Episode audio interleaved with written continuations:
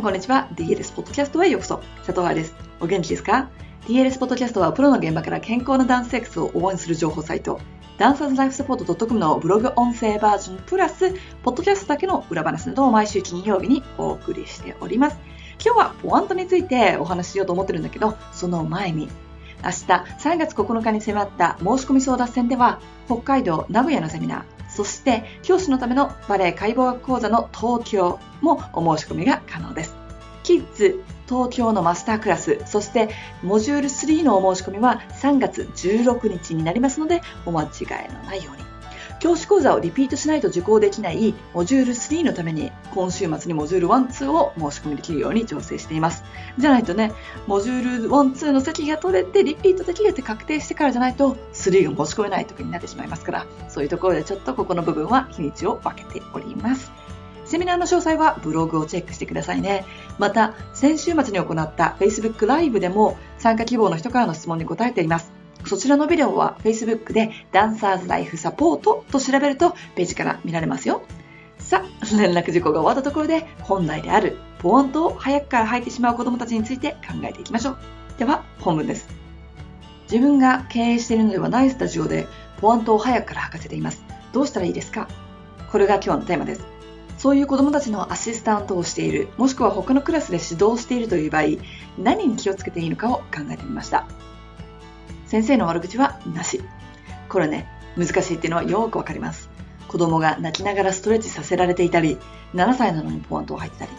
これは間違ってます。え、間違ってますとも。ただしね、そのお教室で働くってあなたが決めたのだから、生徒が混乱するようなことは言えません。生徒さんや親御さんに相談されたら説明することができます。例えば、まだトーシューズを履くには幼い気がすると言われたら、アイアダムスという団体は12歳からポワントを進めてるみたいです。ここからダウンロードできるので読んでみて、なんとか先生と相談してみたらいかがでしょうかとかね。ただそれも結構厳しいですよ。つま先を伸ばすストレッチをしている時に足首の後ろが痛いと言われたら、私はお医者さんじゃないのですが、ストレッチで痛いのだったら一度ストレッチをやめてみたらどうでしょうか。それで解決したら OK だし、痛みがなくならないようだったら専門家に見てもらったらどうでしょうか。何度か先生に怪我しているので、このストレッチはお休みするということを伝えておきますね。とかはできますよね。特に田舎の場合、踊る環境が整っていなくて、そのスタジオに通うか、バレエをやめるというチョイスしかない時があります。もちろん、怪我するリスクは忘れちゃダメだけれど、踊らなかったらダンサーにもならないし、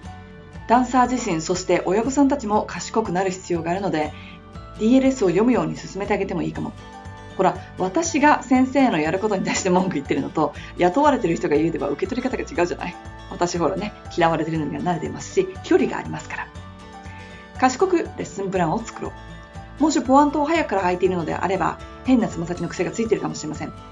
裸足でターン、ジュプリエなど最初のバーレッスンをやって癖を発見するというのはいい手ですね。言われているだけではなく自分の目で見えるというのは若いダンサーを指導するときに手っ取り早いから。そしてつま先を伸ばすという見た目がポワントですんでイメージできるようになったらそのクラスを受け持ってなくてもプラスになったってことだよね。足の裏の使い方がいまいちもしくは全然分かっていないかもしれません。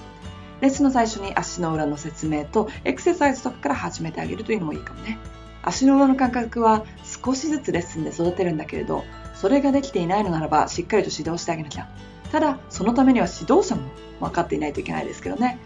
エクササイズで筋肉を感じてから毎回つま先を伸ばすたびにその筋肉を探しに行く。イメトレと実際のトレーニング。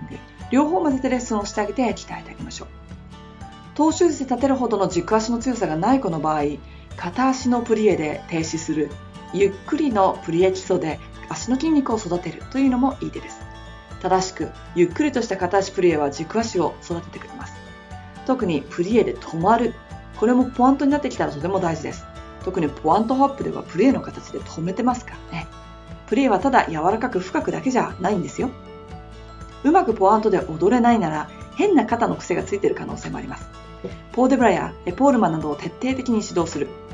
そうすることで変な癖がつきやすい肩や首、正しい癖を入れてあげることができます。そしてこの部分はやりすぎっていうのがないから上半身の注意は徹底的に指導してあげてください。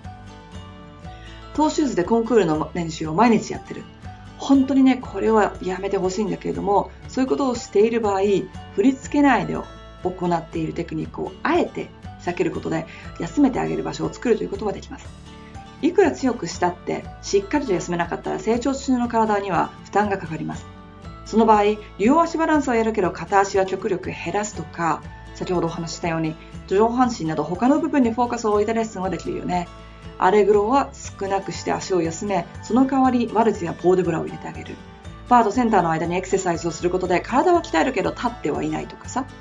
他のクラスで何をやってるかが分かったら、やってる内容に間に合うだけの体を作るというオプション、もしくはやってる内容で負担がかかっている部分を休めてあげるというオプションなど、対処法を考えてあげることができます。そして賢くレッスンプランを作る指導してあげることで、できる限り彼女をサポートしてあげることができます。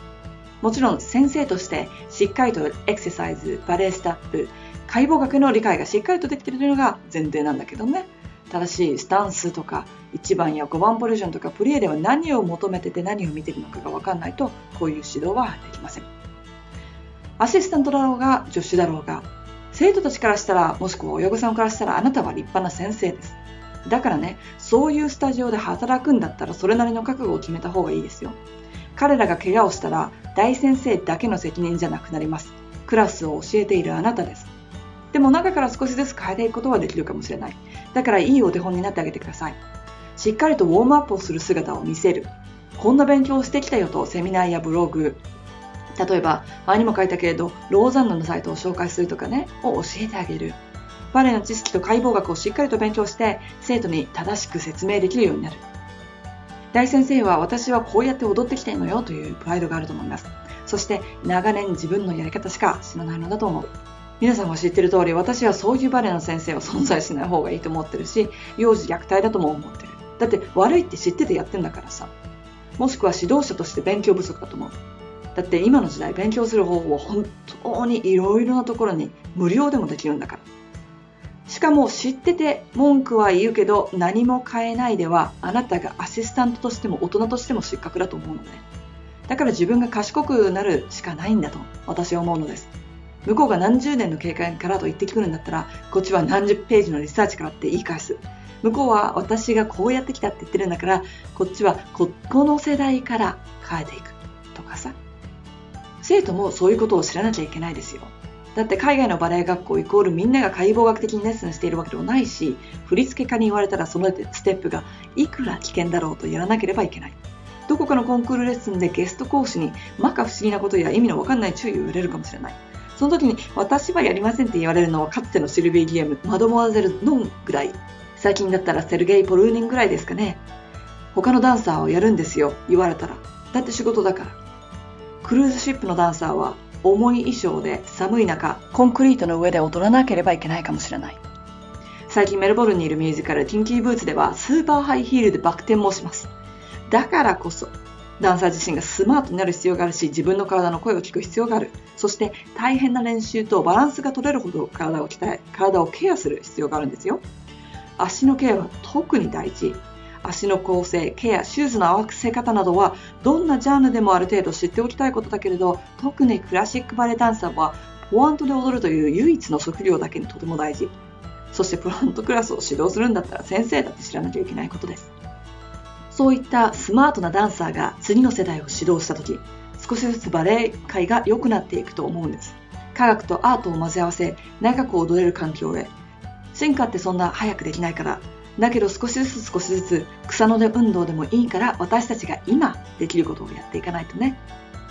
いかがでしたか？最後にも書いたけれど草の根運動として少しずつバレエ界の常識を変えていくこと、そして指導者も親もダンサー自身ももちろん全員が勉強し続けること、これが大事なんだろうと思いながら今の来日セミナーを計画しています。ということで今日はここまで。明日の争奪戦頑張ってくださいね。朝6時に DLS ストアです。ハッピーダンシング、佐藤愛でした。